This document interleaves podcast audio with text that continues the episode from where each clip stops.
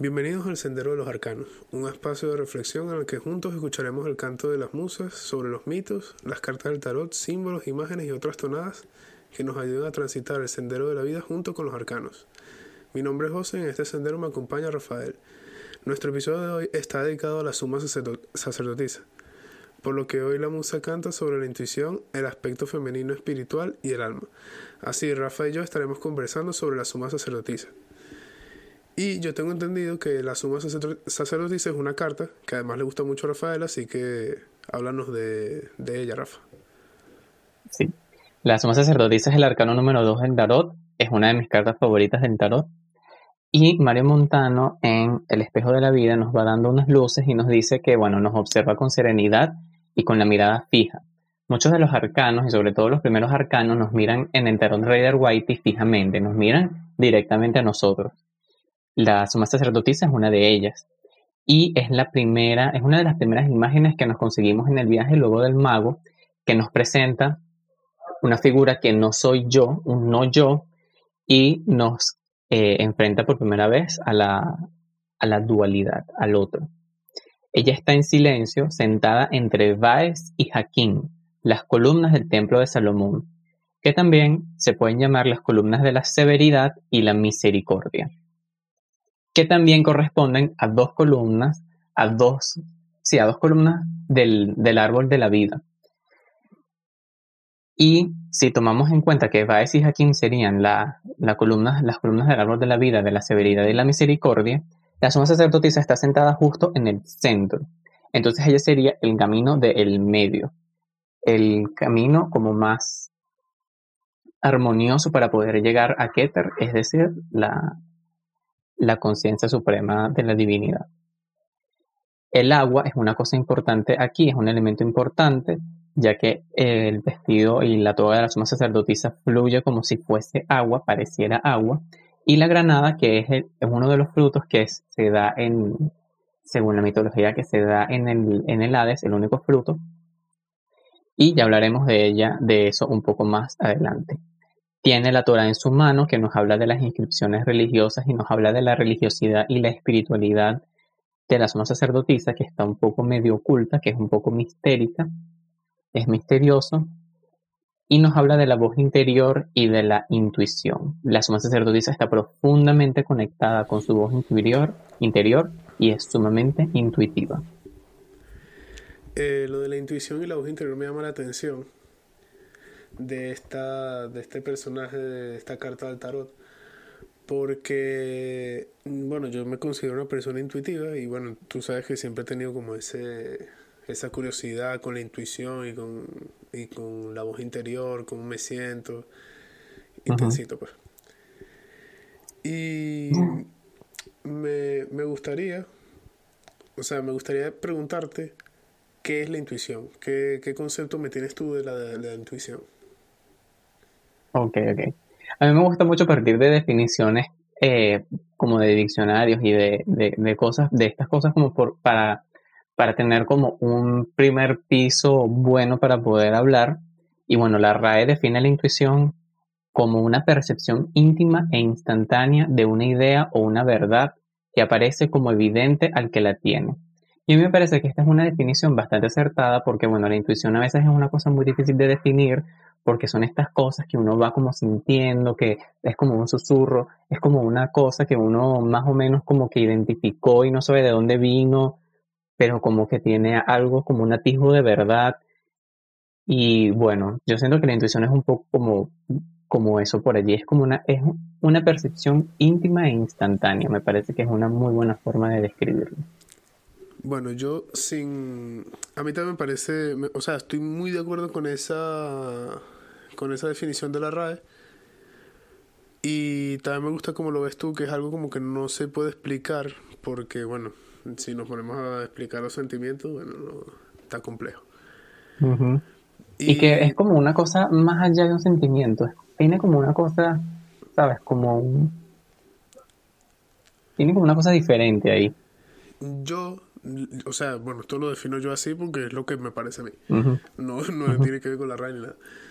Yo lo veo como es tu conciencia elevada tú, o sea, la máxima capacidad de, de conciencia, lo más consciente que tú puedas estar, que mm, la mayoría de las veces está dormida, porque siempre estamos distraídos con, bueno, estudios, trabajo, las dos o proyectos, o relaciones, lo que sea, lo que sea en lo que estés distraído, ocio. Y la mayoría siempre tenemos muchas veces nuestra verdadera conciencia mm, dormida. Y yo creo que la intuición es tu conciencia plena que ella sigue observando. O sea, hay una parte de ti que siempre sigue observando. Bueno, esa parte de ti que siempre sigue observando es la intuición. Y cuando tú llegas a un momento de introspección, a lo mejor te das cuenta demasiado tarde de las cosas. Bueno, a lo mejor es el momento justo, pero a lo mejor ya tu intuición, tu conciencia te va avisando desde mucho antes. Sí, totalmente de acuerdo. totalmente de acuerdo.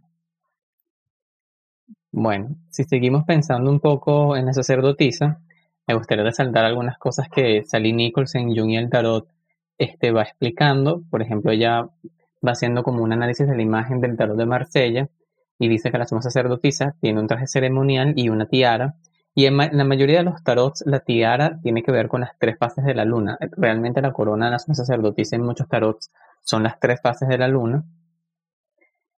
El libro sagrado, el que tiene ella, nos hace referencia a la divina palabra.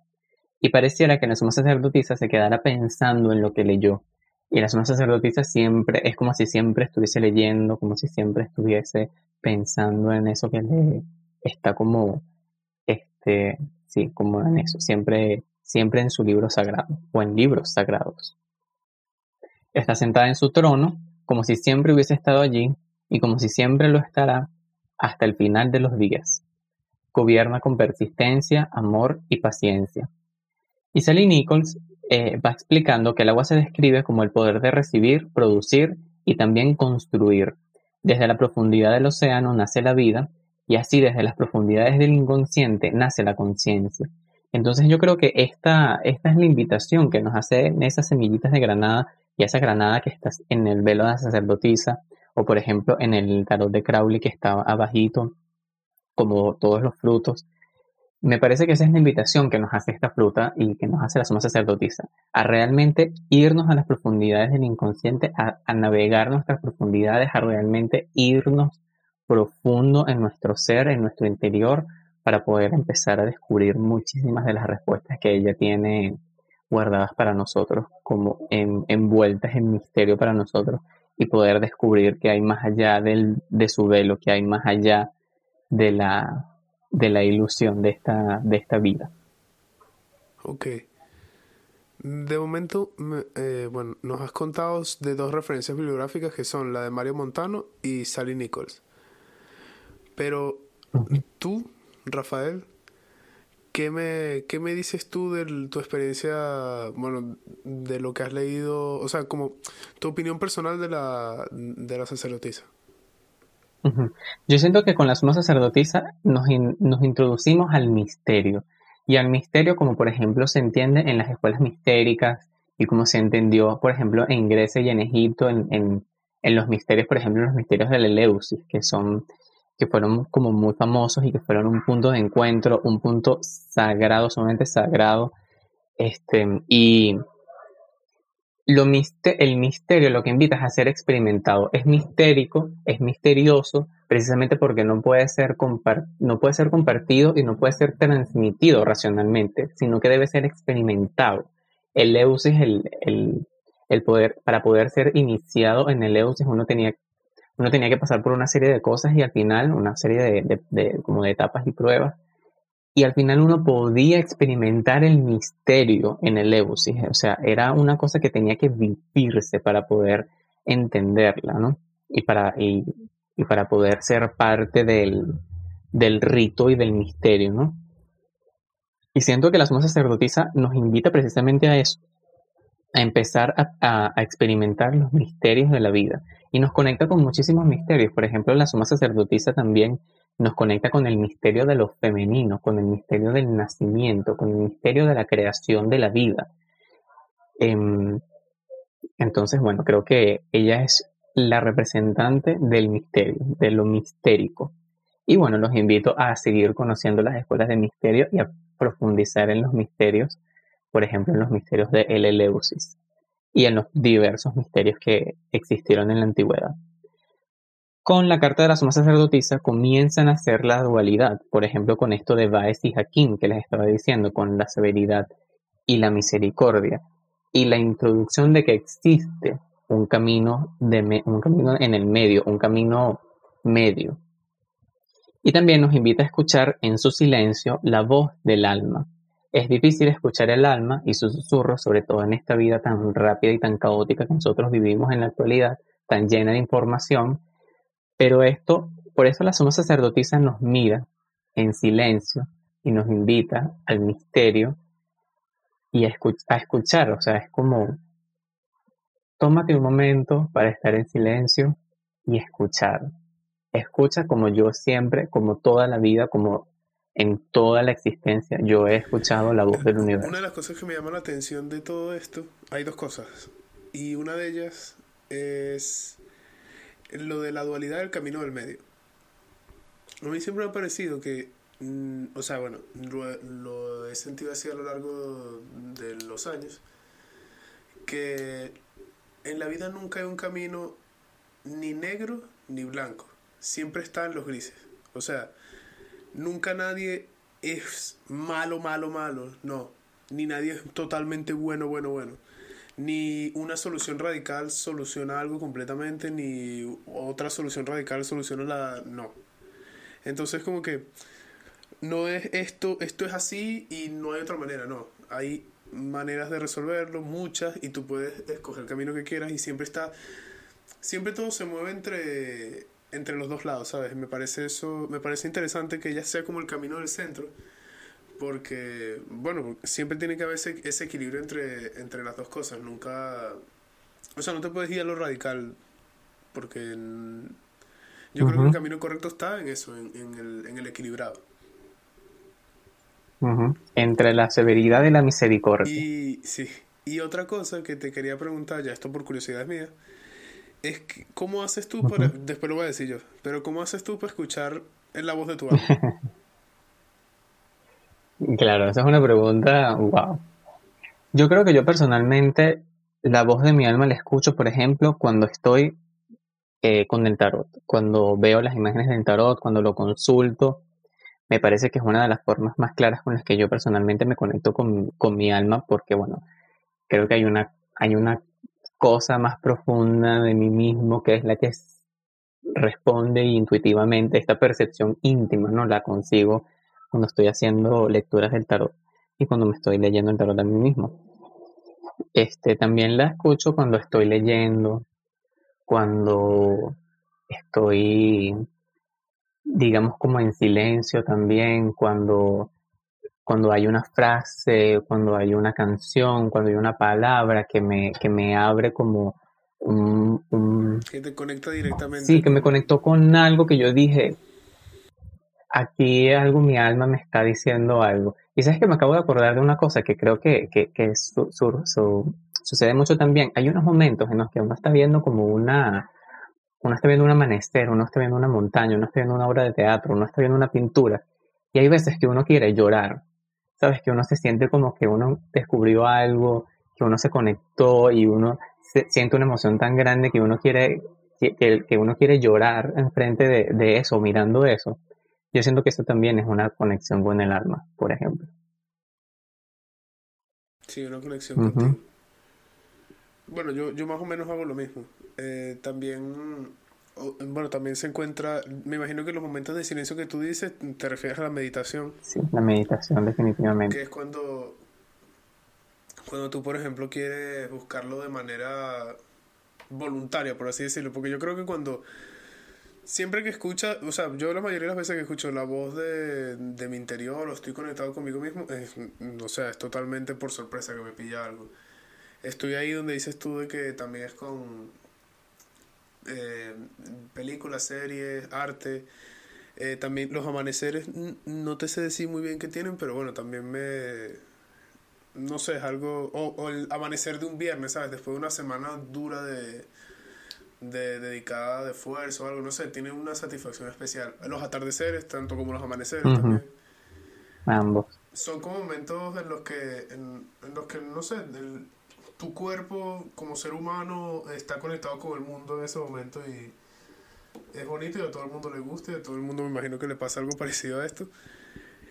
Y bueno, también en la música, en los libros, es como momentos que te encuentras, que tú ya tienes ahí, o sea, era lo que decía antes de la conciencia elevada, tú ya tienes en tu... Esa, esa parte de ti que solo está observando, que siempre está observando, ya te va dando pistas. Y tú las vas encontrando poco a poco y vas armando el rompecabezas. Las piezas de ese rompecabezas eh, puede ser el cine, o sea, una película, una serie, un capítulo específico, una escena, eh, un libro, una página de un libro, un capítulo de ese libro, de esa novela, una canción y bueno, lo que hasta un videojuego, vamos, la cinematográfica de un videojuego también a veces te hace te hace pensar bastante. Y bueno, yo creo que eso queda contestado mi pregunta, pues, de, de la que te había hecho de cómo te conectabas tú con la voz de tu alma. Sí, sí. Hay solamente una cosita que me gustaría agregar, que es precisamente con lo que tú señalaste de la meditación, que una vez yo escuché, no recuerdo dónde lo escuché, que, que el rezar podía ser como pedir y que la meditación era como escuchar. Y creo que en esa escucha de la meditación, en ese silencio, a veces surgen mensajes del alma. Y bueno, eh, este será nuestro último episodio del Sendero de los Arcanos por el 2020. Vamos a tomarnos algunos. Final de la primera temporada, lo vamos Final de la primera temporada del Sendero de los Arcanos. Muchísimas gracias por habernos acompañado en este, en este viaje a través del 2020. En el 2021 seguiremos analizando cartas del tarot, mitos, imágenes, símbolos. Y bueno, nos tomaremos algunos días de, de por Navidad, por el por fin de año y queríamos cerrar con la suma sacerdotisa por, precisamente por esta invitación a lo profundo y a escuchar el alma, que este, esperamos que para ustedes este sea un momento para compartir, para encontrarse, para encontrarse con sus seres queridos, para contactarse con personas que a lo mejor están lejos de ustedes em, y para poder, para poder contactarse con ustedes mismos, con su yo más profundo, que siempre está allí aguardando la conexión con el, con el sí mismo, la conexión de uno con el sí mismo más profundo. Y bueno, les deseamos felices fiestas y un próspero año nuevo 2021. Y muchas gracias por escucharnos y recuerda compartirlo para que la canción de las musas pueda llegar a más senderistas. Estamos en Instagram como arroba el sendero de los arcanos y pueden encontrarnos en Spotify, Google Podcast, Anchor, Radio Public y Breaker.